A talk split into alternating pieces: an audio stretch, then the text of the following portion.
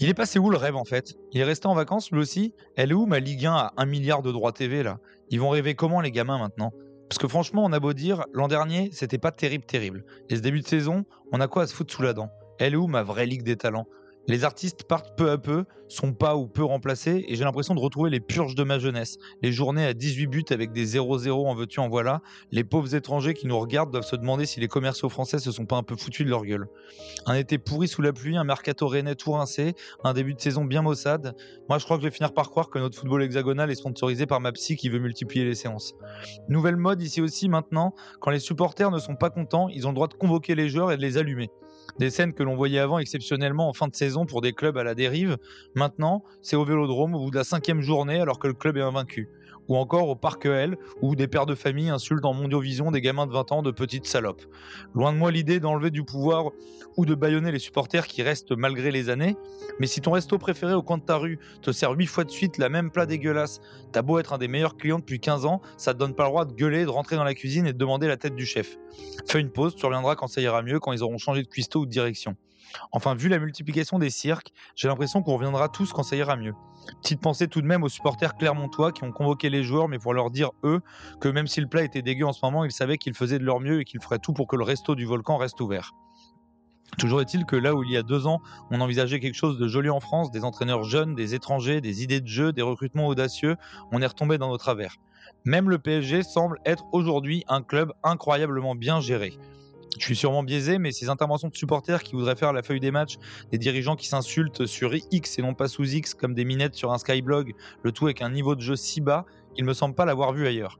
Alors messieurs, montrez-moi que j'ai tort, remettez-vous sérieusement au boulot pour nous refaire croire que le championnat de France vaut le coup d'être regardé, sinon c'est ici qu'on va vous convoquer, et quand Val va vous hurler dessus, vous allez regretter les capots au microphone.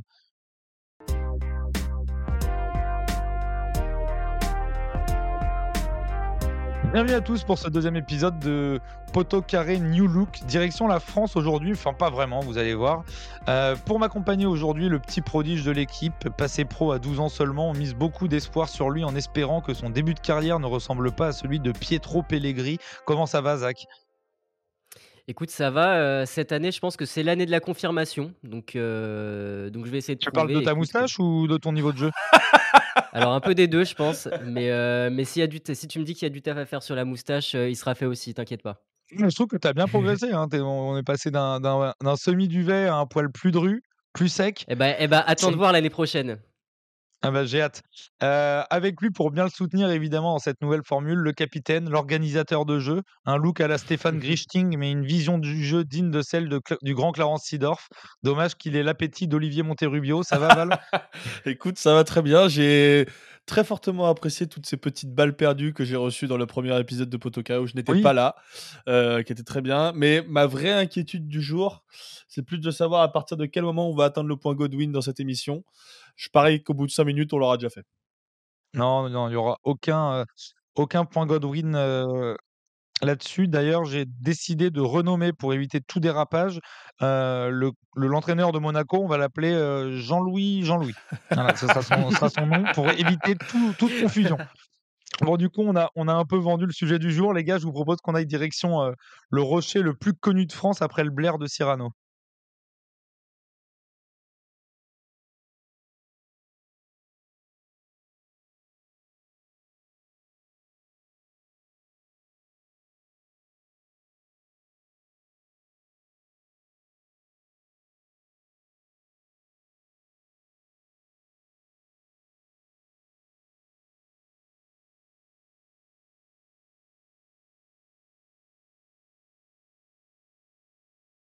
Monaco, sa principauté, son roi, ses yachts, son Grand Prix, mais aussi, surtout, le foot. Si les Monégasques ont le mérite d'avoir un des plus beaux maillots de France et d'avoir fait rêver toute ma génération lors de l'épopée 2004, depuis le rachat de l'oligarque russe, dont on ne citera pas le nom tout de suite, c'est surtout un club qui nous habitue aux montagnes russes, justement, d'une saison à l'autre et même sur une saison tout court. Ayant l'habitude des faux démarrages et des finishes en trombe ces dernières années, les joueurs du bien nommé, bah, du coup, euh, Jean-Louis, Jean-Louis, euh, semblent avoir gommé ce petit défaut et si cette année, on était sur un grand cru. Avant de répondre à cette question, on va faire, comme vous en avez l'habitude maintenant, un petit retour sur l'histoire du club, un petit peu l'histoire de la principauté pour bien comprendre d'où on parle. Les gars, qui veut se lancer?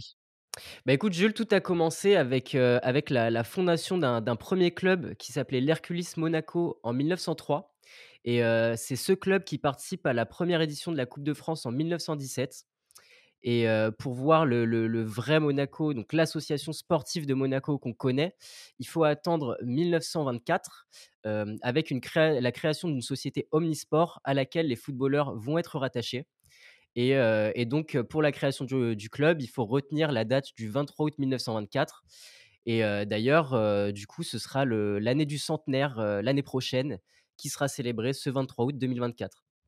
Alors ensuite, heu, il se passe pas grand chose jusqu'aux années 50. Il faut attendre 1953 pour voir Monaco atteindre la division 1 et l'année 1960 pour voir l'ASM décrocher un 1er titre avec une Coupe de France. Alors la suite, elle est assez fructueuse au début des années 60. Heu, il y a un titre aussi de championnat, en 1961 qui est d'ailleurs la même année, à laquelle est inauguré le maillot, à diagonale, qui sera, heu, que reconnu comme la marque de fabrique, de l'ASM. Et qu'ils ont pas changé depuis cette année-là, a priori, c'est toujours le même Ouais. depuis depuis Oui, c'est 87 ça, quand on a trouvé une formule qui marche, C'est ça. Et et du coup, ce championnat, il est il est gagné avec un un entraîneur qui s'appelle Lucien Leduc. Et ce qui est intéressant, c'est qu'il va aussi réaliser le doublé avec Monaco en 63, qui qui restera d'ailleurs à ce jour le le seul de l'histoire du club et et bien, il faut remonter après 15 ans plus tard pour retrouver trace, d'une nouvelle victoire en championnat et ce qui est assez étonnant, c'est que c'est toujours avec ce même entraîneur, Lucien Leduc, qu'ils parviennent à à, mmh, à être champions de France cette année-là et après J'imagine y les a gamins de cette époque, dans leur chambre, ils avaient des posters de Lucien Leduc. Et bah, écoute, là aussi, la formule avait l'air de marcher, donc on n'a pas changé et heu et donc heu, il y a un peu une ère qui va qui va se terminer, heu, donc Val, je te je te laisserai prendre le relais, mais en 1980 avec une, une victoire en Coupe de France qui, là, va marquer, la fin d'une génération pour, laisser petit à petit place à la jeunesse. Ouais, Zach, il y a un truc que tu as juste oublié de mentionner quelques années plus tôt, c'est en 1975, il y a la création du centre de formation de Monaco, heu, la Turbie et hem, on sait que, bah, le centre de formation à Monaco, c'est un peu une institution. Il y a énormément de joueurs qui vont y passer et heu et notamment à partir de 1987 puisque c'est l'année d'arrivée d'Arsène Wenger au club, qui va un petit peu, être, le fruit de toutes ces 1res années de formation au club. Donc je rappelle 1975, la création du centre de formation, Wenger arrive en 87 et c'est vraiment lui qui va justement bénéficier un petit peu de cette 1re génération. Ça prend du temps évidemment de construire un centre de formation, au moins une dizaine d'années et enfin d'amener une génération au plus haut niveau et voilà et Wenger va arriver à cette année-là, il va rester pendant 7 ans au club, heu, il va mener l'équipe à son 5e titre de champion dès sa 1re saison. Heu, il va se qualifier pour la 1re fois pour, heu, les 1/4 de finale de la Coupe d'Europe des clubs champions en 88 et 89. Heu, on se rappelle avec les années, Georges Weah pour les plus pour les plus vieux d'entre nous et jusqu'en 94 où Wenger va partir après 7 ans de club, et aussi le départ de Jean-Luc Ettori qui va marquer, voilà, une nouvelle ère, ensuite, à l'AS Monaco et vas-y. Je pensais que j'ai juste en fait, c'est un peu sous l'ère Wenger que, heu, Monaco est passé un peu dans une autre dimension aux yeux des Français et devenu un club qui joue les gros rôles tous les ans. Ouais et aussi réellement affirmer l'identité du club qui va être un club qui va se construire aussi à travers son centre de formation, à travers les joueurs français. Alors à l'ère Wenger, heu, il y en a quelques-uns qui émergent. La fin de l'ère Wenger, je sais plus exactement quelle année émerge, par exemple, Lilian Thuram, mais on est dans ces eaux-là où en tout cas, c'est des joueurs qui vont aussi récolter les fruits de ce qu'a fait Wenger pendant cette année à Monaco.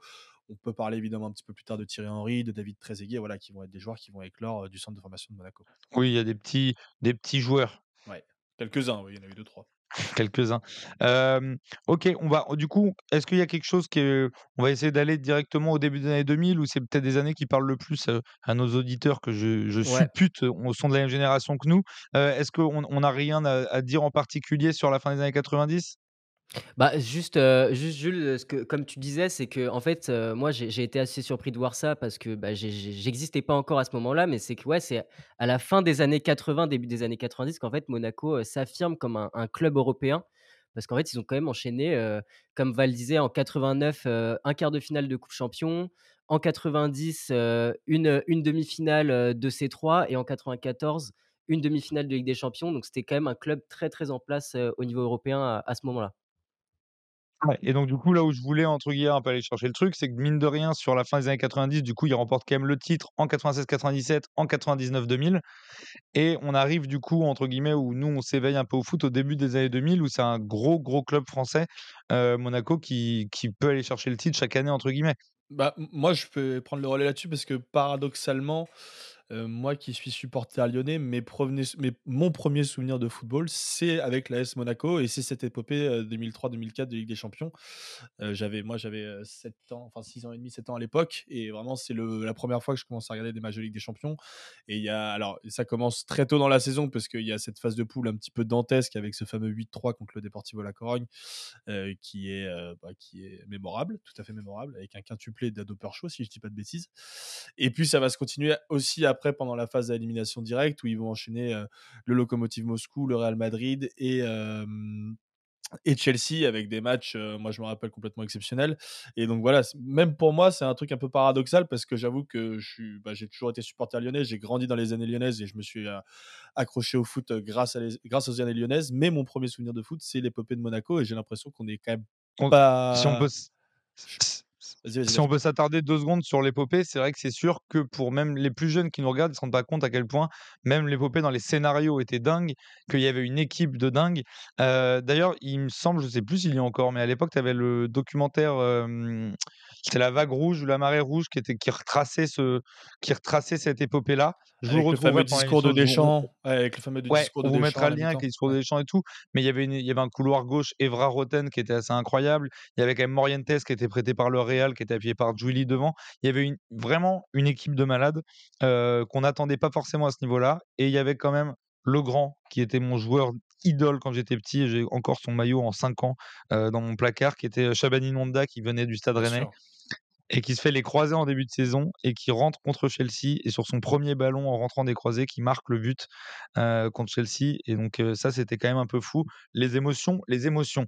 Qu'est-ce qu'on a qu'est-ce qu'on a à notifier les gars après sur le sur les années 2000 parce que Monaco Monaco reste dans le paysage français hein, je, bah, ils vont se maintenir dans les années 2000 à un, niveau sur, sur, les premières années des euh, pardon sur les premières années des années 2000 justement à un niveau euh, assez élevé à jouer euh, l'Europe assez régulièrement. Mais il y a des la fin des années 2000 est assez compliquée jusqu'à la relégation en 2011 euh, qui va amener le club dans une certaine instabilité en plus de ça économique, euh, puisque le club va faire un passage en Ligue 2 de 2011 à 2013 et à ce moment-là, le Prince Albert qui euh, de par la configuration du club, détient 33% des parts. En fait, le, club appartient à 33% à la principauté de Monaco ou, au palais de Monaco précisément. Donc le prince Albert joue aussi un rôle politique dans ce club-là. Euh, d'ailleurs, c'est quelque chose qui est aussi caractéristique de l'identité du club euh, de Monaco en tant que tel, puisque c'est un club donc, qui appartient au championnat français, mais n'est pas français, puisque la principauté de Monaco est indépendante. Et pendant très longtemps, et pendant de, nombreuses années, et d'ailleurs encore aujourd'hui, il y a beaucoup de clubs qui se sont plaints de, la concurrence euh, déloyale qu'il y avait par rapport à l'AS Monaco, qui bénéficie d'un avantage fiscal certain, puisqu'on sait que la fiscalité sur la principauté est, beaucoup plus avantageuse qu'en France. Euh, voilà, donc les clubs euh, payent moins d'impôts euh, sur, sur, sur les salaires des joueurs, de, moins de charges patronales, etc. Donc voilà, c'est tout un, tout un débat qui existe et qui fait aussi partie, de, entre autres, de l'identité du club. Mais voilà. Oui, mais il y a aussi le folklore qui n'a jamais été content de voir le prince avec son petit visage rougeau se lever avec ses petits bras sur, dans les loges sur un but. Ça, c'est ton côté un petit peu, un petit peu bizarre, Jules. Mais voilà, du coup, on arrive. On dirait, un personnage de dessin animé quand il se lève tout content comme ça. Mais voilà, juste pour finir, du coup, on arrive entre 2011 et 2013 où le club est vraiment dans une situation économique compliquée. Le prince cherche à tout prix des repreneurs pour justement euh, redynamiser un peu le, le, le club. Et c'est à ce moment-là que que ton ami Ribolovlev va arriver. Bah, c'est là qu'on a en effet. Vas-y, Zach. Non, mais c'est marrant, Val, que, mmh, que tu parlais tout à l'heure de tes premiers souvenirs en, 2004 avec, avec Monaco. Alors moi, ça, a été l'inverse. C'est que mes premiers souvenirs de Monaco, pour le coup, c'est ce passage en Ligue 2 où c'était le, le, bordel total et avec le, rachat par Ribolovlev. Et juste pour te compléter, bah, en plus, Ribolovlev, il, cherchait vraiment à investir sur un club à ce moment-là. Il a essayé du côté du Dynamo Minsk, ça ne s'est pas passé. Manchester United aussi, ça s'est pas fait. Et du coup, ouais, il arrive, en il rachète Monaco, fin 2011 et et et finalement, c'est là que sportivement, tout va s'inverser dès que le rachat a lieu, en fait. parce que, Alors, on a on a justement, un on va on on va ouais, parler un peu on va parler, Zach, de cette bascule-là. Heu, je dis à nos amis auditeurs de ne pas s'inquiéter et d'attendre la fin de l'émission. On va s'attarder évidemment sur le repreneur russe qui est un personnage, haut en couleur où il y a deux trois trucs à dire, mais c'est Val qui nous fera une chronique, heu, The Office en fin d'émission. On va plutôt s'attarder rapidement, les gars, quand même, sur le sur l'arrivée des Russes et le mercato de taré qui se passe. Parce qu'à ce moment-là, moi, je me rappelle à cette époque-là, bon, j'avais pas euh, 7 ans et demi comme Zach, j'étais un peu plus âgé et c'était quand même un sacré tremblement de terre sur la Ligue 1. C'est-à-dire qu'il y a le Qatar qui arrive et il y a Monaco qui arrive avec des recrutements de malades. Bah, c'est c'est ça, c'est qu'on a on a déjà un gros rut recrutement de la part du PSG, dès l'année, heu, 2012-2013 et donc quand ils remontent en 2011 Ligue hein, je 1 crois. Ouais, même 2011. 2011 avec les arrivées, alors c'était un peu moins flamboyant, mais ouais, genre, Pastore, enfin toutes, toutes les premières recrues et là, en 2013, on a Monaco aussi qui qui met le paquet et avec, en plus, moi, je je m'en souviens parce que c'était un mercato qui m'avait vraiment impressionné avec un un mélange un peu d'expérience et de et de jeunesse. Tu avais d'un côté de de l'expérience avec Toulalan, avec, Moutinho, même s'il n'était pas si vieux encore à à cette époque-là, je pense.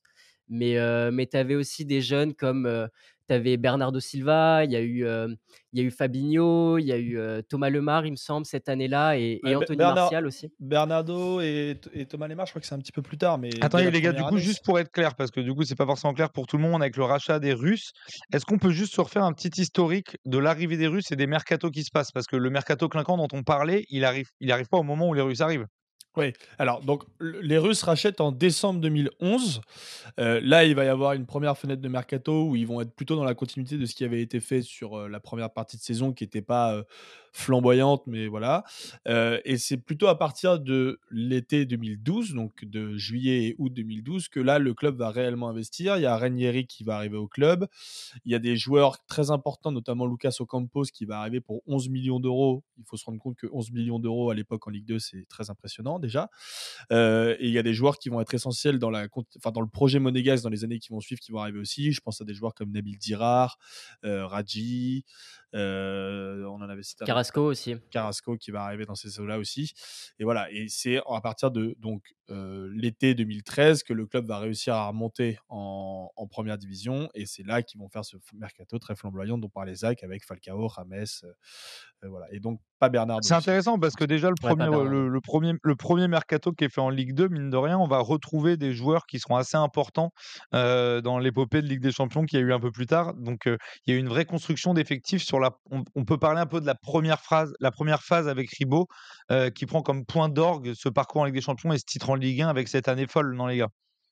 Ouais, bah, écoute, c'est la phase, c'est la phase Campos, en fait, hein. Il y a eu très peu d'erreurs, qui ont été faites.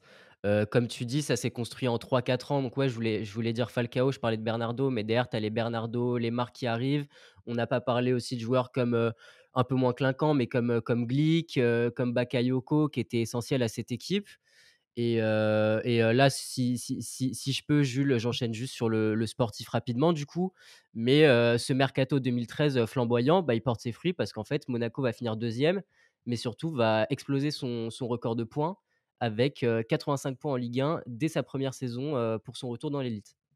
Ce que j'allais dire, c'est que mine de rien, c'est quand même pas rien qu'un promu, peu importe l'argent qui a été mis, qu'un promu arrive en recrutant énormément et finisse deuxième avec 85 points. C'est-à-dire que c'est bien parce qu'il y a le PSG devant, sinon il y a des chances qu'il finisse champion. Ouais, c'est ça, ouais, c'est ça et en plus, heu, faut faut faut que la sauce prenne. Enfin, ça aurait pu ne pas prendre, forcément, dès le début et c'est là que ça a été bien géré, ouais.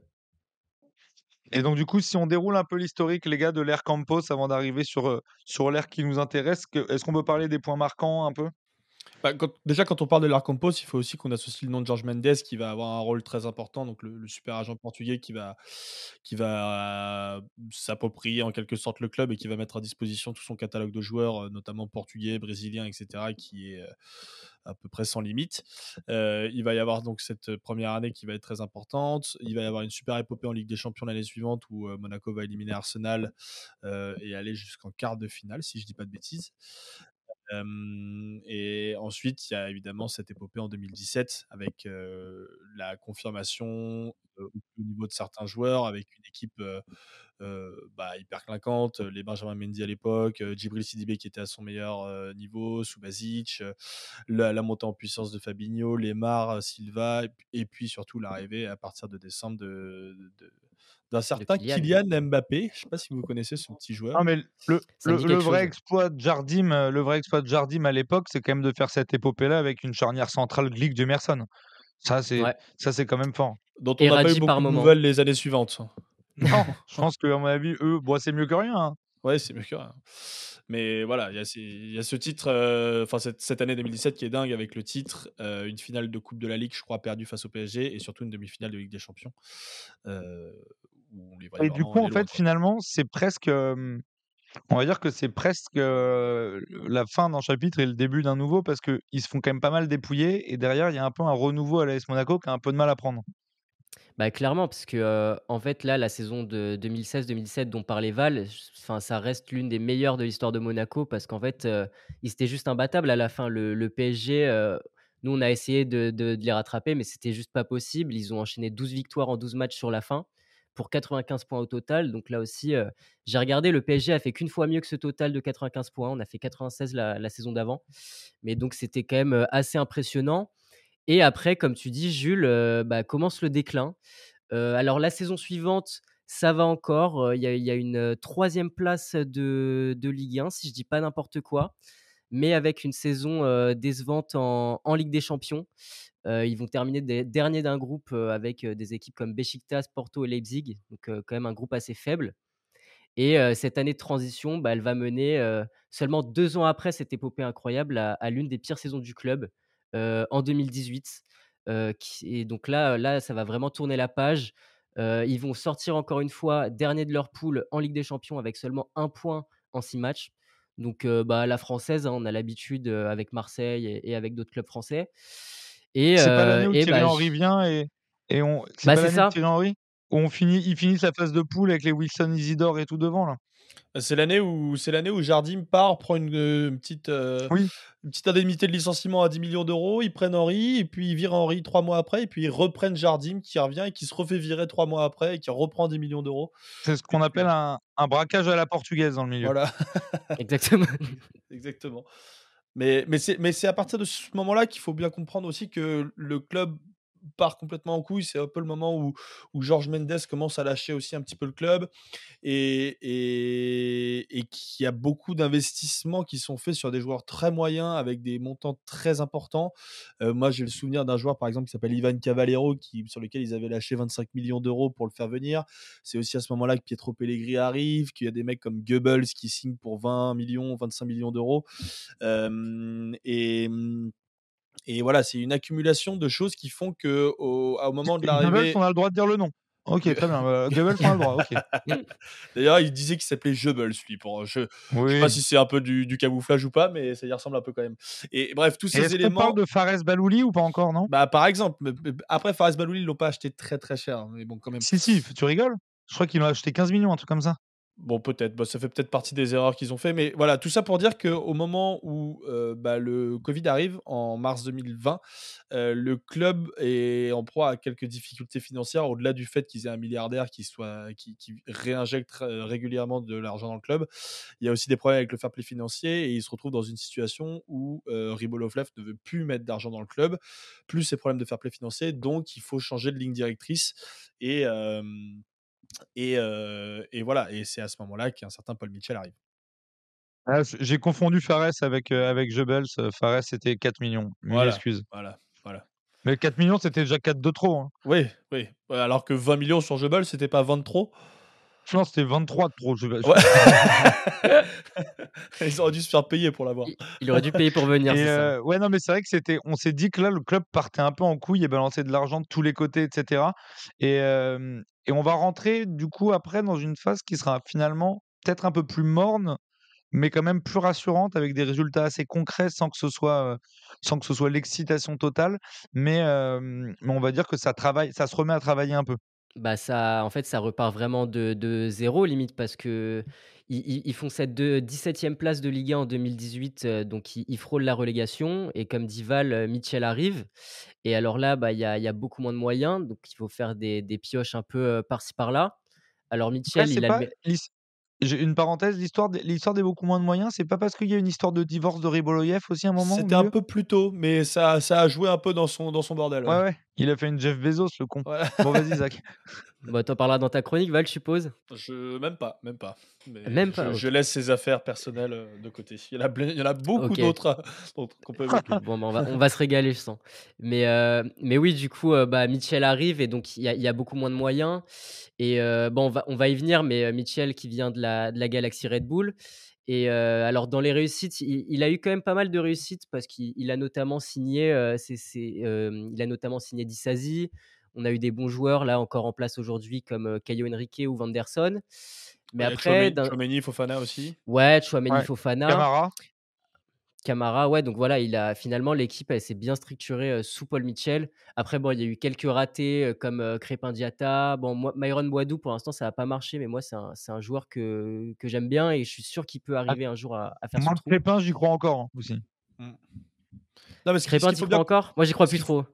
Ce qu'il faut bien comprendre, c'est qu'à ce moment-là, l'arrivée de Paul Mitchell, donc heu, Zach l'a dit, heu heu, directeur, heu, sportif du groupe Red Bull à l'époque, c'est vraiment où le club rentre dans une autre dimension, où c'est un peu vraiment la comment on dit? Une période un peu d'austérité. C'est-à-dire je sais pas si vous vous rappelez à l'époque, mais Monaco, c'était le genre d'équipe qui avait 85 joueurs sous contrat. Là, on va essayer de se démarquer justement de l'influence de Mendes qui part petit à petit du club. L'idée, c'est vraiment de réenclencher un projet et de réenclencher une ligne directrice où on va commencer à faire confiance alors, aux jeunes, à la fois du centre de formation et à la fois, de clubs, venus d'autre part. C'est à ce moment-là aussi que le club va racheter le Cercle Bruges, qui va devenir un club satellite, dans lequel ils vont envoyer quelques joueurs en prêt aussi. Voilà et donc il y a véritablement une nouvelle ligne directrice qui est qui est mis en place. Il y a des idées qui sont mis en place, il y a des joueurs intéressants qui arrivent, tu les as cités Zach. À côté de ça, il y a quand même aussi quelques pour tempérer un petit peu les les avis qu'on se fait sur, heu, sur Paul Mitchell, il y a aussi quelques transferts qui sont un peu chaotiques, heu, je pense à Aoulou 15 000 000, Jean Lucas 12 000 000, Ouais, heu, tu Nubel Arthur. Zagre Arthur Zagré, Nubel, Marcelin, tous ces joueurs qui ont coûté au moins 10 000 000 €. Voilà Odé donc. Par exemple, voilà, mais tout ça, c'est ouais, mais Fado Ballo-Touré, ils l'ont plutôt bien vendu, je crois. Bref, tout ça, ce sont des joueurs qui qui qui qui ont aussi fait que le st que le club a plus ou moins stagné, alors qu'il y avait quand même des projets intéressants. Il y a l'arrivée de Niko Kovac qui fait une bonne saison à Monaco. Les débuts de, heu, de Philippe Clément étaient assez intéressants. Donc voilà, il y a quand même des idées qui sont mises en place. Tout n'est pas bien fait, mais il y a une espèce de période d'austérité qui qui restructure un petit peu le club par rapport après à à Laval, la où tu as raison de le préciser, c'est qu'en dehors du fait de regarder simplement la vitrine des années Mitchell, c'est qu'il est venu aussi pour faire une chose, c'était quand même assainir le fonctionnement de ce club-là, heu, dégager les 10 milliards de contrats et cetera. Ce qu'il a en soi plutôt réussi. Qu'il y a eu évidemment des ratés sur le sportif, oui, mais en soi, il est surtout venu remettre des méthodes de travail à peu près saines dans ce club. Heu, disons qu'il a remis en place une ligne directrice et ce que je te disais, c'est que alors j'ai pu échanger, j'ai pu regarder quelques vidéos et cetera, sur le fonctionnement du club. Il y a encore, heu, des des gens dont l'influence est pas forcément, très positive pour l'AS Monaco. Je pense notamment au 2e passage de Jardim. Alors Jardim qui jouit d'une réputation qui est pas terrible, de mec qui aime beaucoup, beaucoup le fric et le pouvoir et qui, à son 2e retour, avait quand même réinstauré un espèce de climat de de gens en qui lui faisait confiance, mais dont qui n'étaient pas du tout appréciés au club. Heu, il y avait eu des problèmes avec les responsables du centre de formation et cetera et voilà et toutes ces c'est un peu dur de les appeler comme ça parce que j'avoue que je connais pas parfaitement l'environnement du club, mais toutes ces brebis galeuses visiblement ont mis du temps à partir et Paul Mitchell a mis du temps aussi à à transformer ce club et et et voilà. Donc il y a un aspect très positif dans la ligne directrice, mais il y a encore des trucs qui ont été mis en place. Il y a des agents qui tournent encore un petit peu autour du club, comme dans tous les clubs de foot, tu me diras, mais voilà, c'est tout tout n'est Après pas là où tout n'est pas parfait dans le heu bilan de de de Mitchell. Non, je le Non, non, tempère mais juste un petit peu. d'ailleurs, il a été critiqué à plein d'endroits, hein, mais ce que je voulais dire, c'est que ce sa mission était pas facile, facile. Je te trouve juste un peu injuste, heu, c'est un peu personnel de dire que Jardim aime beaucoup l'argent parce que là, j'ai vu qu'il avait repris un poste dans un petit club là qui s'appelle Al Rayyan, Ouais. donc heu, je vois pas le je vois pas le lien. Je C'est pas la première fois qu'il y va lui. Ouais, ouais, c'est le projet sportif avant tout. Bah oui, bien sûr, ok, donc on, va, on arrive du coup, si, si je dis pas de bêtises, à la fin de, à la, fin de la saison 2022-2023 et c'est le départ de Mitchell. Ouais, voilà, c'est le départ de Mitchell et comme disait Val, il a il a continué dans dans cette démarche, d'assainir le club, tout simplement en partant donc de lui-même. C'est lui qui décide de partir, mais mais de rester quand même, au club en tant que en tant que conseiller, il me semble et en fait, c'est lui qui qui est allé chercher Thiago Scuro, comme nouveau directeur sportif et qu'il a introduit vraiment au club. Donc, il lui a présenté les personnes qui comptaient au club, il lui a donné son carnet d'adresses et donc ça a vraiment facilité la transition cet été pour, pour l'ASM. Ils se connaissaient bien. Hein.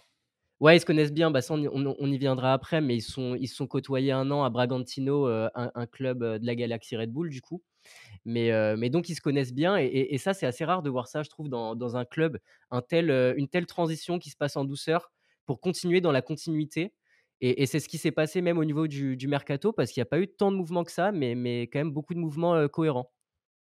Et même au-delà de ça, il se connaissait quand même depuis longtemps, parce que euh, Mitchell a enchaîné. Euh, il a été directeur du recrutement à, Leipzig, mais il a enchaîné à New York, à Bragantino, dans, les, dans la Galaxy Red Bull. Et, ah, Justement, Val, est-ce que est-ce que vous voulez bien nous parler un peu de Thiago Scuro parce qu'il est quand même assez, il est pas si connu que ça du grand public. D'ailleurs, au même titre que Mitchell finalement, qui commençait à être un peu connu au moment où il se barre, mais au début Mitchell il est plutôt dans l'ombre. Est-ce qu'on peut parler un peu de Thiago Scuro Ouais, bah, c'est des, gars de la Galaxy Red Bull, donc ils sont pas connus du grand public, mais c'est des gars qui sont connus et souvent reconnus dans leur, dans, leur milieu. Alors, Thiago Scuro, moi j'avoue que je, n'avais jamais entendu parler, mais quand tu t'intéresses un petit peu plus proche, un petit peu plus près à ce qu'il a fait, c'est quand même un joueur, un, un, directeur sportif qui a été élu meilleur directeur sportif du Brésil, puis meilleur directeur du football d'Amérique du Sud, Head of Football Operation précisément, l'année passée. Euh, as travaillé ton anglais cet été Ah bah, il y en a qui bossent. Hein, ça se voit, hein, ça s'entend. J'ai pas, pas chômé, hein, je peux vous le dire les gars.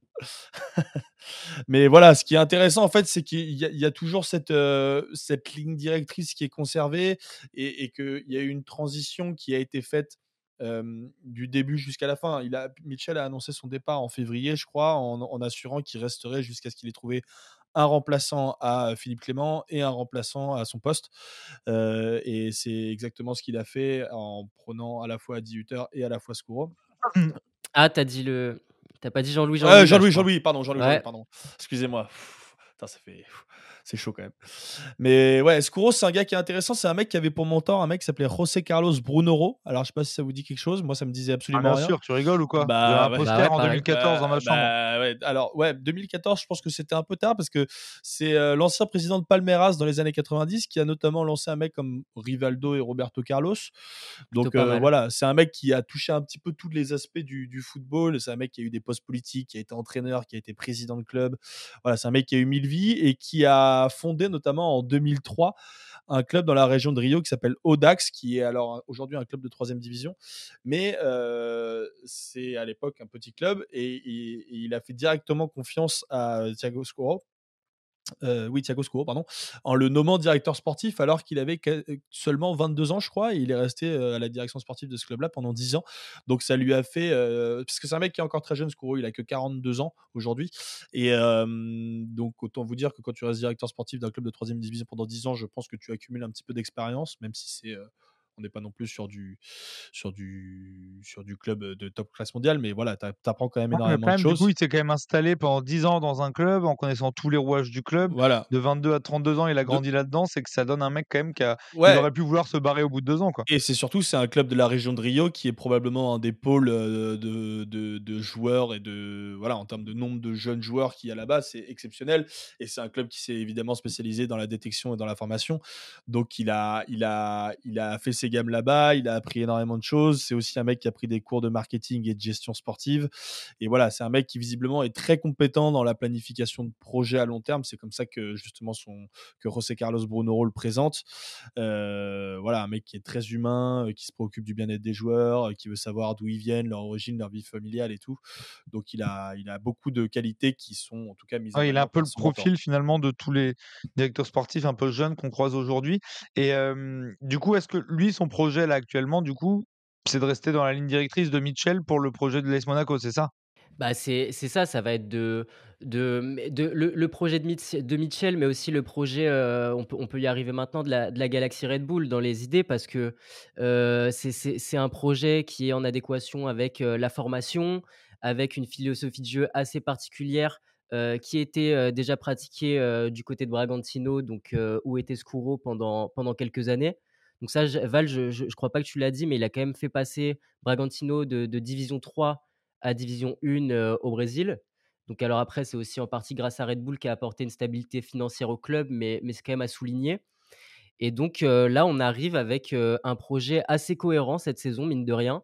Mais comme, comme je le disais, qui qui tourne quand même bien autour de de la galaxie Red Bull, puisqu'on a Adi Hutter, Thiago Scuro et et avant ça, Paul Mitchell, qui qui qui en ont tous fait partie à un moment ou à un autre.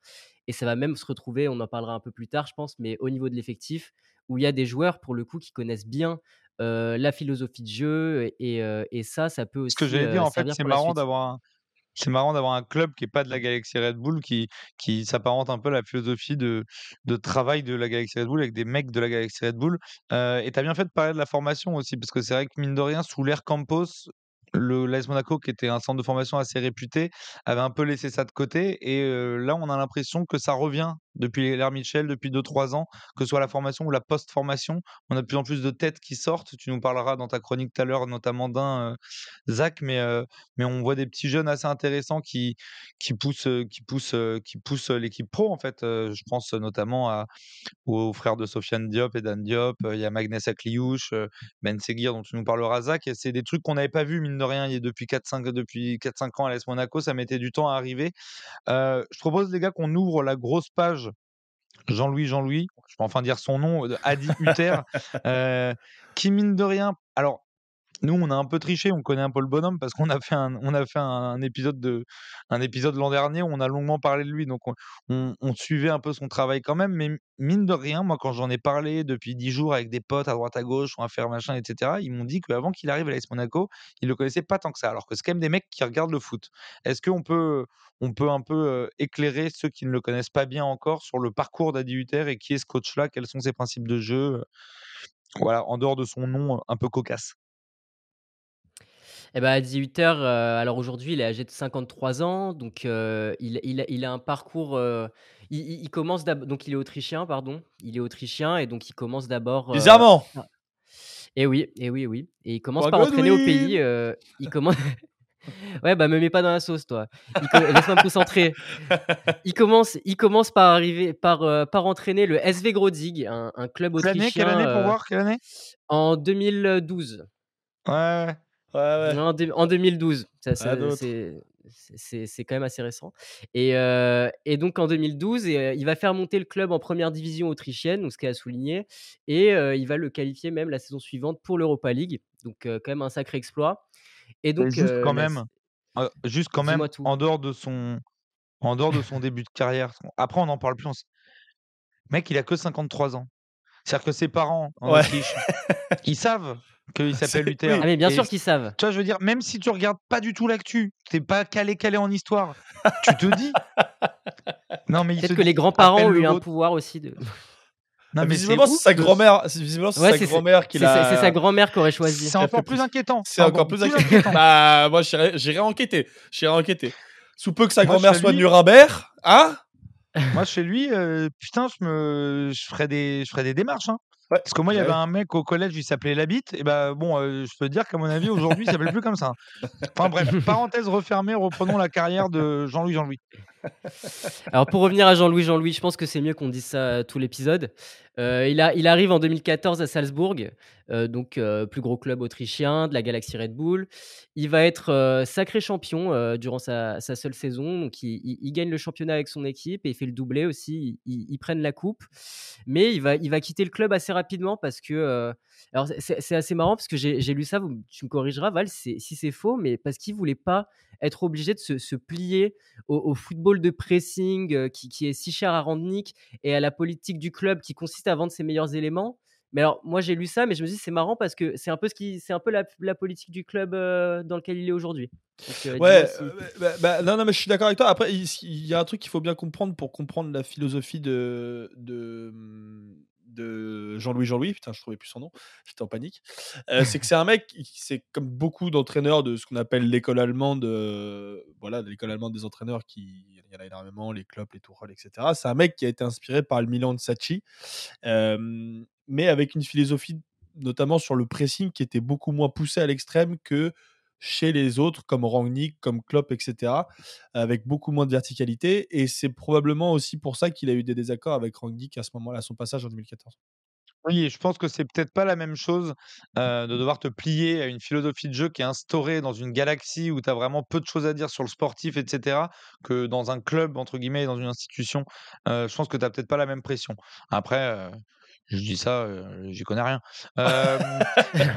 Vas-y, Zach, continue du coup à nous raconter un peu la vie de Jean-Louis Jean-Louis. Bah après Jean-Louis Jean-Louis, il part en, il part en Suisse trois ans pour changer un peu. Et bah écoute, après on arrive en Allemagne. Hein, on arrive ouais, je te laisse deviner où est-ce qu'il est fini. donc voilà. Attends, laisse-nous respirer un peu. Et il finit par envahir la France. Il va finir sa carrière en Argentine, t'en fais pas. Pour l'instant, le parcours est respecté. non, mais il est, il est bon là-dessus. Et, euh, et, donc en Suisse, il est deux fois vice-champion euh, avec pardon, les, Young Boys de Berne. J'ai même pas mentionné le club. Et, euh, et aussi, grosse performance, il est champion avec les Young Boys en 2018, ce qui est une première pour le club depuis quand même 32 ans. Donc ça, ça, date quand même pas mal. Le tout avec Guillaume Moreau surtout. Oui, c'est ce que j'allais dire avec Guillaume bah, Ça faut le faire. Hein. Ouais, qui, et qui, qui, plantait pas mal, il me semble. Il était quand même. il, a, déjà planté 20-25 en championnat et Ligue des Champions aussi, ouais. Et, et après vient l'Eintracht Francfort. Donc là, on arrive au cœur du sujet, l'Allemagne. L'affirmation. Et donc, il reste trois ans à Francfort, de, 2018 à 2021. Et il fera notamment l'exploit d'atteindre les, les demi-finales de Ligue Europa en 2019 avec eux. Alors, une belle histoire au début, mais, mais ça se finit très mal parce qu'en février 2021, il dit aux supporters Je reste, je n'irai pas à Mönchengladbach. Et deux mois après, bah, qu'est-ce qu'il fait? Il part, il part à Mönchengladbach. Donc, donc voilà. Et, et, Francfort, qui était en course pour la Ligue des Champions, va totalement craquer à partir de ce moment-là et, et se casser la gueule en fin de saison. Et du coup, les supporters l'ont eu un peu mauvaise sur la fin et, et lui en veulent pas mal. Ouais, bah non, j'allais dire du coup, c'est quoi exactement son taf à Gladbach? Parce que moi, j'ai l'impression que c'est pas si rayonnant que ça au final, que sa grosse période c'est l'Eintracht, mais que finalement Gladbach il récupère une équipe qui marchait plutôt bien et qui l'a fait stagner, voire régresser. Bah, la, vraie difficulté de, enfin la vraie particularité d'Adi Hutter, c'est que c'est un entraîneur qui a besoin d'être soutenu par sa direction. Ça a été le cas quand il est arrivé euh, au Young Boys de Berne. C'était pas le cas quand il est arrivé à, Salzbourg parce qu'on sait qu'il s'est rapidement un peu embrouillé avec Rangnick, même si ça restait euh, cordial et que c'était plus par rapport à des, idéaux euh, footballistiques. mais quand il est arrivé à Francfort, il était avec un directeur sportif qui s'appelait Christophe Spitcher, euh, avec qui s'est super bien entendu. Euh, j'ai dit Francfort, mais je crois que c'était au Young Boys. Au Young Boys pardon. Quand il est arrivé à Francfort, il a travaillé main dans la main avec un mec qui s'appelait Freddy Bobic, qui était directeur général des sports, et un autre gars qui était Bruno Hübner, qui était directeur sportif. Et ça a très bien marché pendant trois ans pas très bien fini, mais voilà. Et quand il est arrivé à Gladbach, en fait, il avait été recruté par le directeur sportif qui s'appelle Max Eberl, euh, qui avait euh, payé sa clause de 7 millions d'euros. Je crois ce qui est quand même beaucoup pour un entraîneur euh, de, dire, de milieu de tableau. C'est quand même une, somme qui est assez importante et qui est parti pour burn-out très rapidement. Et donc, ils n'ont pas pu travailler main dans la main. Il n'a pas eu les joueurs qu'il voulait au mercato. Et c'est comme ça que ça s'est mal fini et qu'il a décidé de partir du club. Donc voilà, c'est aussi quelqu'un qui a pas mal d'exigences, notamment vis-à-vis de cette direction sportive. Et c'est pour ça que je trouve ce choix, justement, de venir à l'AS Monaco intéressant dans la mesure où il a été sélectionné par l'ancien directeur sportif, le nouveau directeur sportif est validé par le président et que visiblement, ils ont des idéaux qui sont assez communs, qui sont, je pense, très inspirés de ce que se fait dans la galaxie Red Bull. Alors, pas autant, comme je le disais tout à l'heure, que ce qui se faisait avec Randnick. Mais voilà, c'est quand même un football un petit peu hybride avec des alternances de phases de, de possession un peu longues et aussi des transitions rapides. Voilà, ce qu'il ce qu'il a estimé ne pas pouvoir mettre en place à Gladbach et qu'il a estimé un peu, un peu chiant. Alors après, après c'est intéressant. On va attendre de voir aussi ce qui se passe à Monaco, qu'on s'enflamme pas trop, parce que on se rappelle quand même que, voilà, mine de rien, que ce soit Kovac ou que ce soit Clément, c'est qu'à un moment, ça avait quand même un peu déraillé. est-ce que, ouais, non, je vais pas faire ce, pas faire, pas utiliser cette expression-là avec Uther, mais est-ce que ça va pas déconner un moment avec avec Uther? On, attend de voir parce qu'il a l'air d'être très exigeant sur ces relations-là. C'était l'eau dans le gaz, l'expression? Oh non, Oh c'était on j'étais assez sur dérailler. Heu, bref, Oh! OK. heu, tout ça pour dire les gars que voilà, on a on on va essayer d'accélérer un peu. Il y a plein d'éléments et de papiers qui sortent sur, à 18:00 si vous voulez creuser. Je pense qu'il va y en avoir de plus en plus au cours de la saison, encore plus si l'AS Monaco commence, continue pardon son son bon boulot. Est-ce qu'on peut, un peu avant de s'intéresser à l'effectif, au mercato et cetera, est-ce qu'on peut quand même parler un petit peu de quel genre de coach c'est Hutter? Déjà en termes de jeu, en termes de relation avec ses joueurs aussi? Parce que mine de rien, on voit que on voit que par exemple, c'est un mec qui a été capable de relancer Minamino qu'on croyait mort pour le football. Est-ce qu'on peut parler un peu du bonhomme? Bah, déjà en termes de jeu, ce qui est intéressant, c'est qu'il a le même système, depuis 5 ans. C'est qu'avec Francfort, avec Gladbach et avec Monaco, il évolue en en 3-4-2-1. Donc, je pense que c'est un c'est un schéma qu'il qu'il maîtrise et comme tu disais, avec des des profils en plus qui correspondent à ce schéma et et à la philosophie de jeu, qu'il veut mettre en place. Donc un un jeu de de transition très vertical, porté vers l'avant. Tu parlais de Minamino, il l'a il l'a côtoyé 6 mois à Salzbourg. Là, il retrouve aussi de qui était à Gladbach avec lui. Alors bon, Il va pas le retrouver tout de suite, hein. ouais, c'est ça et C'est les heu croisés Embolo, je crois, hein, c'est les croisés et et ce que j'allais dire, c'est aussi est-ce qu'il aura énormément de temps de jeu s'il revient? Parce que, bon, on le verra, mais en attaque, il y a quand même, pas mal de monde. Mais mais ouais, donc c'est une philosophie de jeu, très, très précise qui qui s'inscrit dans dans la même philosophie que les autres clubs, Red Bull, en fait, hein, comme, Leipzig, comme Salzbourg. Mais qui peut avoir ses défauts, du coup, notamment, défensivement et bah, on l'a vu, hein, depuis le depuis le début de saison. Tout à l'heure, j'ai vu une stat, qui qui m'a qui m'a pas mal, choqué, c'est que Monaco, ils ont pris 15 tirs cette saison, 15 tirs cadrés et heu, 7 buts encaissés. Donc tu as juste 50 d'arrêts, heu, ce qui ce qui est enfin, ce qui est assez, ridicule, pour, une équipe. Donc bon, peut-être qu'ils ont pas de chance sur le début de saison, Alors c'est une équipe qui qui sous-performe, défensivement, mais qui surperforme offensivement. Quand tu regardes les différences de XG et de XG encaissés, ils sont, ils sont au-dessus en termes de buts encaissés par rapport aux XG encaissés, mais ils sont en dessous des des XG, heu, bon, ils ont marqué 15 buts pour 12,46 XG et 7 buts pour 4,71 de XG encaissés. Oui, Voilà. donc potentiellement, ça, ça peut être encore des petits réglages. Heu et du coup, tu l'as dit en termes de philosophie de jeu, on est quand même sur un truc donc un vrai football de transition si on suit, si on suit les équipes Red Bull. C'est plutôt une alternance entre des phases courtes. C'est ce qu'il disait l'année dernière, c'est qu'à Mönchengladbach, il il était rentré dans un truc où il était arrivé dans des phases de possession beaucoup trop longues, souvent dans son camp et qu'il n'arrivait pas justement à basculer dans ces, moments, dans les 30 derniers mètres, de faire la différence et cetera. Là, il y a quand même des phases de possession qui sont intéressantes et ils ont des joueurs surtout qui sont très intéressantes pour dynamiter ces phases de possession-là. On va parler un petit peu après des des 3 de devant, mais c'est ils ont un niveau sur ce début de saison qui est hyper intéressant quand même. Mais, oui, c'est une alternance, c'est un, jeu un petit peu hybride qui est, très intéressant, sur lequel il y a des défauts. On parle de la défense, c'est encore un peu, un peu jeune, un peu faible, mais, il y a plein de choses intéressantes à retenir. Justement, ça fait ça fait une bonne transition parce que mine de rien, la défense, ça a été un peu des chantiers de cet été parce que mine de rien, Monaco a pas mal vendu et pas tant que ça acheté. Ce qui a donné à notre ami Jean-Louis Jean-Louis les, bah, les armes avec lesquelles il utilise, ce qui fait qu'aujourd'hui, heu, son équipe est ce qu'elle est. Est-ce qu'on peut faire un petit point sur le mercato et puis après on verra un peu l'équipe, plus largement? Ouais, bah, alors bon, bah, on va commencer par la recrue phare, ça s'est fait plutôt en fin de mercato, mais donc ils ont signé Folarin Balogun en en provenance, d'Arsenal qui, bon là, on l'a tous vu, a explosé, du côté de Reims. Donc lui, je me fais pas trop de soucis pour lui. Après en défense, tu parlais de la de la défense, ils ont recruté, Wilfried Singo en provenance du Torino. Alors là-dessus, je sais pas si vous le connaissiez, moi je je connaissais pas du tout Je ne sais pas, mais il est impressionnant depuis le début de saison en tout cas. mais ouais, ouais, ouais, c'est ça, il est très bon. Ils ont aussi recruté Denis Zakaria. Moi, je trouve ça intéressant, un moi, un joueur que j'adore, que j'adorais quand il était à à Gladbach, mais depuis, à la à la Juve, Alors, ça s'est moi, Zakaria, je me demande s'il y a pas un truc qui déconne en termes de comportement. Parce que honnêtement, tu ouais, regardais ses stats à la Juve, à Chelsea, il jouait pas, mais à chaque fois qu'il jouait, moi, souvent, je regardais et je le trouvais plutôt bon. Donc je me demande s'il y a pas un truc de comportement machin pour qu'il joue pas comme ça, parce qu'à chaque fois que je l'ai vu sur le terrain, je l'ai trouvé pas mauvais, moi. bah, Et c'est le cas à Monaco aussi. Je sais pas du tout. Alors là, pour l'instant, ce de ce que j'ai vu, c'est qu'il a été aussi repositionné en défense centrale, heu, alors que c'est un milieu, donc ça montre aussi que si pour faire ça dès le début de saison, ça montre qu'il y a peut-être un manque en défense et et surtout moi le le la la grosse incertitude que j'ai, c'est sur le le poste de gardien. Ouais, c'est Heu, ils ont ils clairement c'est ont clairement là-dessus qu'il y a il y a un défaut là cette ouais. année. Ouais, ouais, parce qu'ils ont recruté 2 gardiens, donc en remplaçant un un un Polonais qui s'appelle Majecki, je je connais pas du tout, qui arrive du du Cercle Bruges, je crois. Mais mais surtout, bah, c'est la l'incertitude, c'est sur, Philippe Keun, donc là aussi un un un gardien qui arrive de Salzbourg. Mais enfin moi je je connaissais pas non plus, mais de ce que j'ai vu en début de saison, c'est pas très rassurant, hein. Il y a il y a quand Ouais, même c'est des 2-3 c'est c boulettes, ouais.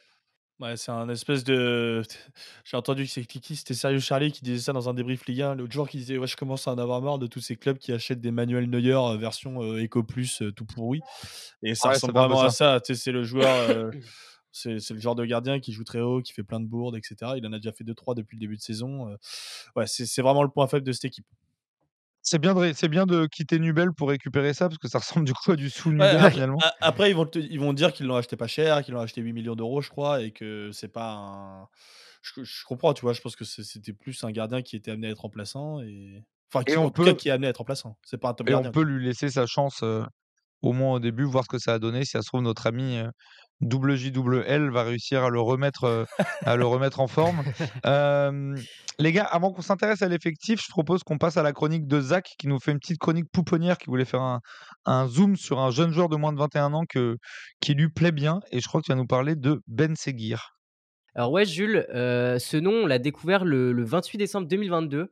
Heu, Ben Seguir était alors âgé de 17 ans et a claqué un doublé face à Auxerre et offert la victoire à son équipe. Une performance qui a fait beaucoup de bruit dans les médias. En même temps, aucun joueur aussi jeune n'avait inscrit 2 doublés sous les couleurs de l'ASM depuis un certain Thierry Henry. Alors bon, c'est un profil bien différent du nouveau sélectionneur des Bleuets. Monaco tient ici un meneur de jeu, également capable de jouer ailier, avec une faculté impressionnante de très vite se retourner pour faire des différences sur ses premières touches de balle. Et moi, je voulais m'attarder aujourd'hui sur Elias Benseguir, car je trouve qu'il fait partie de ces joueurs qui se démarquent immédiatement, qui ont une vraie personnalité et dont on peut percevoir quelque chose d'unique. Ce qui m'impressionne chez lui, c'est l'assurance qu'il dégage à travers son attitude sur le terrain. Il joue déjà comme un joueur très mature pour son âge, lui qui est né seulement le 16 février 2005. Alors, en plus d'une très bonne première touche de balle, il cherche cons- constamment à se rendre disponible et à provoquer son défenseur. Pas forcément pour dribbler, mais aussi pour donner dans le bon timing à un coéquipier qui peut bénéficier des espaces qu'il a créés. Au-delà de son intelligence de jeu, je trouve que sa maturité se perçoit dans les gestes qu'il n'hésite pas à tenter en plein match et surtout dans les 30 derniers mètres, que ce soit des roulettes par exemple, qui est un, geste qu'il apprécie particulièrement, ou des louches par exemple. Mais encore une fois, c'est toujours parce que le jeu le demande. Et pour finir sur ses points forts, je peux parler de sa frappe de loin, avec laquelle il a déjà fait trembler deux fois les filets en Ligue 1, dont celle face à Auxerre qu'il a en partie fait connaître. Alors, Ben Seguir a achevé la saison dernière avec 19 matchs de Ligue 1. Il en a joué 13 comme titulaire pour 4 buts et une passe décisive. Euh, des statistiques plus que prometteuses qui lui ont rapidement permis d'être sélectionné en équipe de France U19. Et d'ailleurs, il s'est immédiatement illustré en, en U19 car il a inscrit deux buts lors des éliminatoires à l'Euro. Et au mois de mai, Ben Seguir a également été sélectionné pour le tournoi Maurice Révélo en juin dernier. Et devinez quoi, il a terminé meilleur joueur de la compétition. Heu, je vous recommande vivement d'aller voir les résumés, même si la qualité est dégueulasse, mais heu, vous vous rendrez compte que, c'est des rencontres où il déborde de facilité et on voit que lui. Et pour en venir à cette saison, alors pour l'instant, on n'a pas vu Ben Seguir car, il est blessé. Il était pressenti pour faire son retour ce week-end contre Lorient, mais finalement il faudra encore attendre un peu. Mais moi, j'ai envie de me mouiller pour dire qu'il va jouer un rôle décisif cette saison. Alors certes, l'effectif risque de moins tourner étant donné que Monaco, ne joue pas l'Europe, mais ça m'étonnerait pas de voir Ben Seguir grappiller du temps de jeu à Golovin ou à Minot, en sachant que les 2 ne ne font pas forcément, de saison complète. Et le jeune monégasque peut d'autant plus très bien s'intégrer au 3-4-2-1 d'Adi Hutter avec 2 meneurs de jeu excentrés et le jeu prôné par le tacticien autrichien semble parfaitement correspondre à son profil. Donc, un schéma dans lequel il est largement capable de s'épan s'épanouir et de confirmer son statut d'étoile montante de la Ligue 1 et pourquoi pas gravir un échelon en équipe nationale et rejoindre les U21 de Thierry Henry ces prochains mois. Ouais, c'est vrai qu'on on en parlait moins en ce début de en début d'année à cause de sa blessure, mais je pense que ça va être un élément important de Monaco cette année, encore plus s'ils veulent tenir sur la longueur. et en plus, ce qui gâche rien, c'est qu'il a, je trouve qu'il a une tête rigolote. Voilà. J'aime bien les joueurs qui ont une tête rigolote. Merci Zach pour ta, pour ta chronique. les gars, on passe rapide, rapidement sur l'effectif. Vous l'habitude cette année, on fait un peu ligne par ligne pour, pour que vous appreniez à mieux connaître les, le 11 à peu près de départ de chaque équipe. bon, finalement, le gardien, on a besoin d'en reparler parce qu'on en a un petit peu parlé. Non, je crois pas. Mais par contre, je pense que c'est intéressant de faire un point euh, assez complet sur, euh, sur l'aspect défensif. Parce que, alors, comme euh, il joue en 3-4-2-1, je compte pas les, les latéraux dedans. Donc, Caio Henrique et, et Vanderson, qui sont des, vraiment des super joueurs sur les côtés. Donc, voilà, je les compte pas dans ces défenseurs-là. Mais, mais derrière, je trouve qu'il y a une profondeur un peu limitée de banc. on a parlé de Singo tout à l'heure qui arrivait du Torino. Il y a Matsima qui sont là, donc ces deux joueurs-là qui sont des 2000 et 2002 qui sont assez jeunes. il y a évidemment Maripan qui est un très bon joueur, notamment sur coup de pied arrêté, qui marque toujours ses 6-7 buts dans la saison, ce qui est quand même. ce qui est hyper intéressant d'avoir cette arme-là défensivement et offensivement sur les coups de pied arrêtés. Mais derrière, il n'y a pas grand monde. Il y a, alors, il y a Salissou qui est arrivé cet, hiver, cet été pour 15 millions, mais qui a une pubalgie et on ne sait jamais trop combien de temps ça va durer la pubalgie. Et voilà, je trouve qu'il y, a une profondeur d'effectif qui est un petit peu limitée sur l'aspect défensif, donc il faudra faire attention à ce à ce qu'il n'y ait pas trop de blessés et s'il y en a, voir comment le, club va réagir. Et c'est un petit peu pareil d'ailleurs. Je, disais que je ne les considérais pas comme défenseurs, mais sur ces, sur les pistons, il n'y a pas beaucoup de renforts derrière Caio Henrique et Vanderson. Il y a Jacobs qui est là. Mais voilà, il n'y en a pas 15 000 aussi. Donc, moi, c'est un des points sur les aspects défensifs sur lesquels il faudra faire super gaffe pour, euh, pour l'AS Monaco, je trouve. Sachant que, sachant que le recrutement de Salisu, euh, Salisu, il est quand même habitué de l'infirmerie depuis 2-3 ans, même quand, même quand il était à Southampton. Et on peut imaginer qu'un club avec l'ambition de l'AS Monaco, quand tu recrutes euh, Singo et, et Matsima, aussi talentueux, j'aime pas ce mot, mais c'est des prospects, quoi. Ils sont pas censés être là pour, pour être titulaires indiscutables toute la saison dans ce club-là. Donc, en effet, il va falloir surveiller. Ouais, après, c'est des joueurs qui peuvent monter en puissance, hein, c'est intéressant quand même. Non, mais je suis d'accord que c'est intéressant. Mais quand tu es, es, censé avoir cette ambition de jouer le top 3 en Ligue 1, tu peux espérer avoir un ou deux joueurs avec plus d'expérience, typiquement un Dissassi qui est parti ou autre. et en piston, en piston, c'est assez léger aussi. C'est vrai qu'il y a Jacobs qui peut jouer des deux côtés. Il y a de temps en temps Edan Diop qui joue à droite, mais c'est vrai que c'est assez léger. Tu veux nous parler un peu de la ligne du milieu de terrain, Zach? Bah, Val en parlait rapidement, mais moi, Caio Henrique, je suis, je suis vraiment fan. C'est limite le joueur que, que, je préfère dans cette équipe. là, il en est déjà à 4 passes décisives cette saison en Ligue 1. Il, il est incroyable sur coup de pied arrêté, il les tire super bien. Et... C'est vraiment ça aussi de ses qualités. Hein, parce que je te dis, entre Maripan et même Singo qui, fait, qui doit faire 1m90, il y avoir des mecs qui, tirent bien les coups de pied arrêtés et des mecs qui savent bien les bah réceptionner. C'est une vraie, vraie force pour Monaco. Bah Quand t'as Caio Henrique et Golovin pour tirer tes coups de pied arrêtés, t'es plutôt tranquille. Bah en plus, Monaco là-dessus, il performe depuis des années. Et, et Enrique, d'ailleurs, je voulais juste le dire, qui a, été sélectionné là pendant la trêve par Fernando Diniz avec le Brésil bah, pour la première fois, il me semble. Et, donc de l'autre côté aussi, Vanderson, c'est quand même très fort, c'est très rapide. Et donc là, on a, quand même une bonne paire de pistons qui, qui correspond vraiment, je trouve, au, schéma de jeu Hutter, avec une capacité de projection quand même assez énorme. Et, le milieu, j'aime beaucoup aussi le milieu, du coup, cette paire Camara-Fofana. moi, Fofana, je trouve que. Enfin, on peut peut-être des fois le réduire à, un milieu défensif, mais rien qu'en début de saison, là, quand on voit les ouvertures qu'il trouve, les, gestes qu'il fait, enfin, moi, je trouve que c'est un mec capable de vraiment tout faire. Euh, Camara, j'aime beaucoup aussi l'aspect défensif, mais je suis peut-être moins placé pour en parler. Je ne sais pas si, les gars, vous, vous avez un avis particulier sur lui, mais moi, je, je suis surtout très hypé par Fofana au milieu. Bah, qui revient à un vrai niveau après avoir une, une fin de saison l'an passé où il a fini complètement cramé après la Coupe du Monde. Mais oui, c'est un, un, super joueur, hein, Youssouf Fana. Camara, c'est un vrai, vrai gros joueur aussi. Hein. Moi, il m'avait déjà impressionné en, en Coupe d'Europe avant qu'il arrive à Monaco. Euh, il, surnageait dans l'effectif. C'est un joueur qui m'impressionne.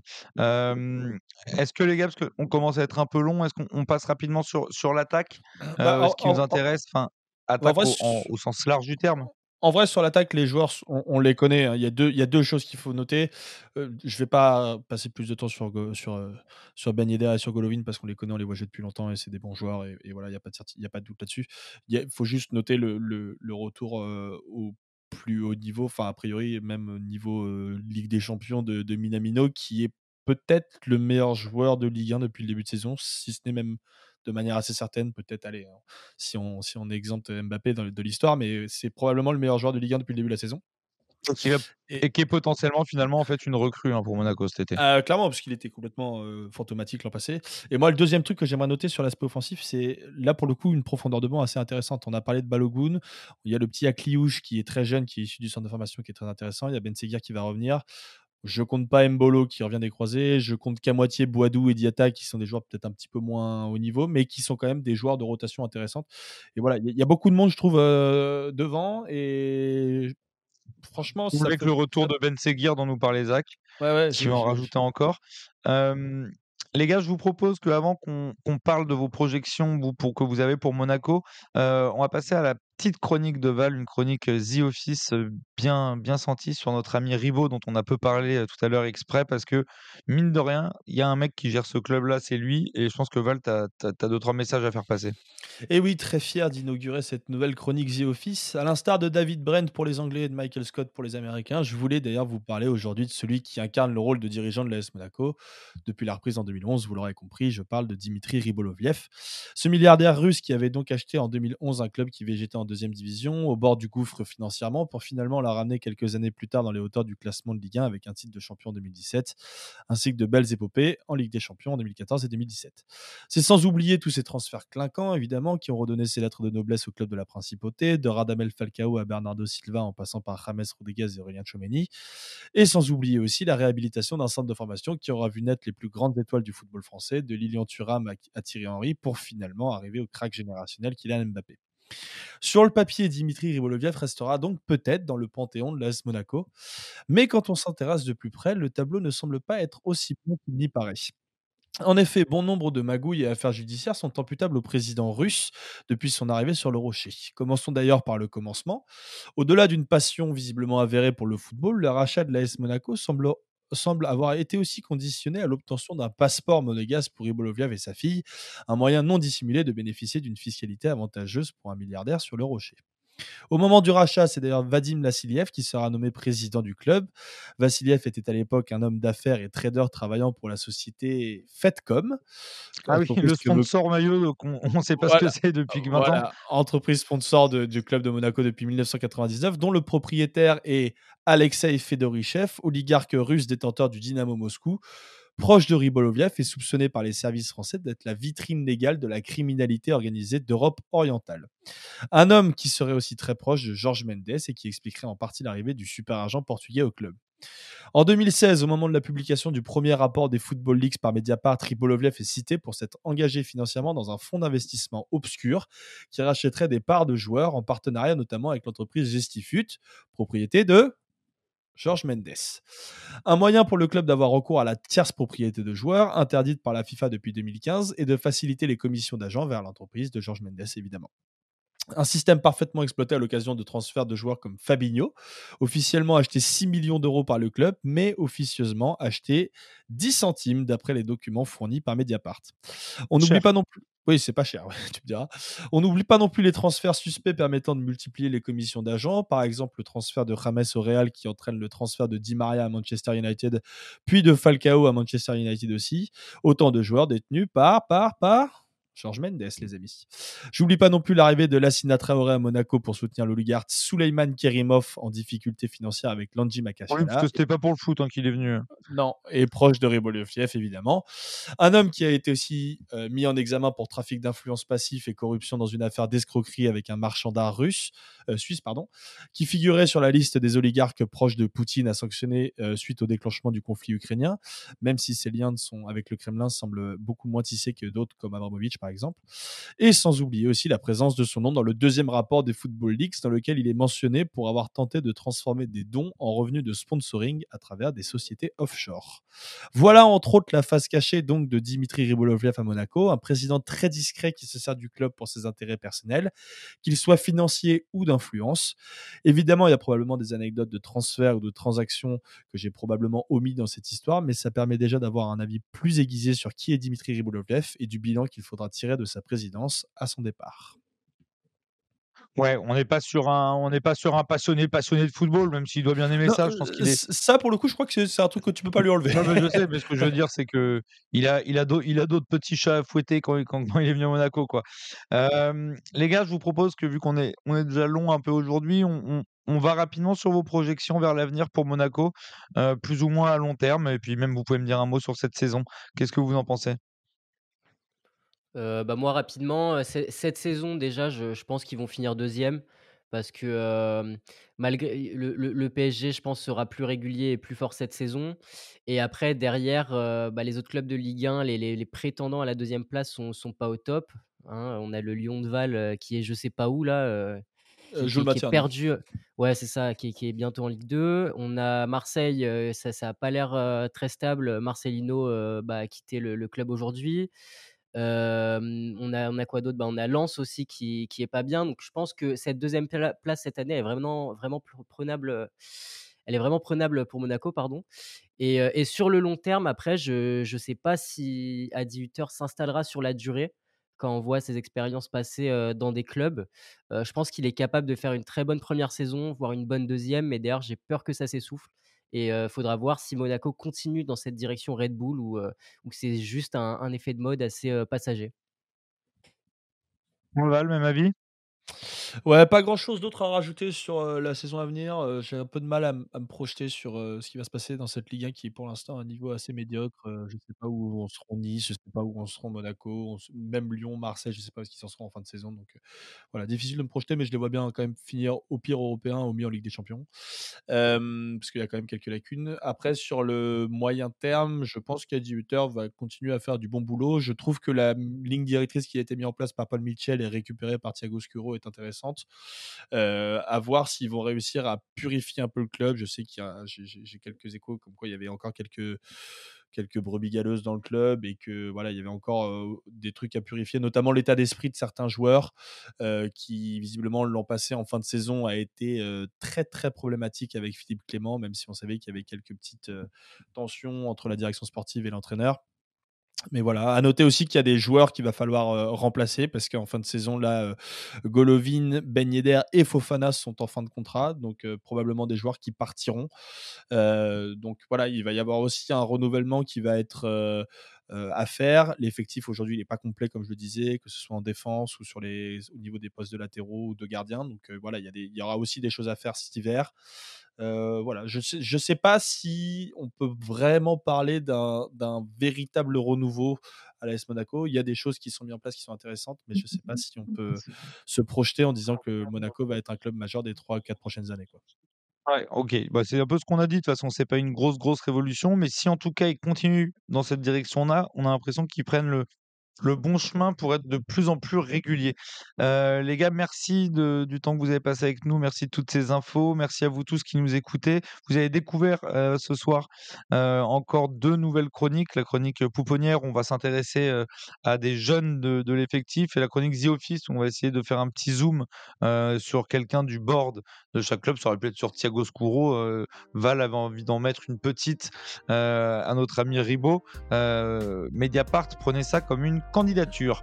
Euh, en tout cas, merci à tous de nous écouter de plus en plus nombreux. Continuez à nous partager, c'est très important, et à nous dire ce que vous pensez de nos émissions, si ce nouveau format vous plaît ou pas.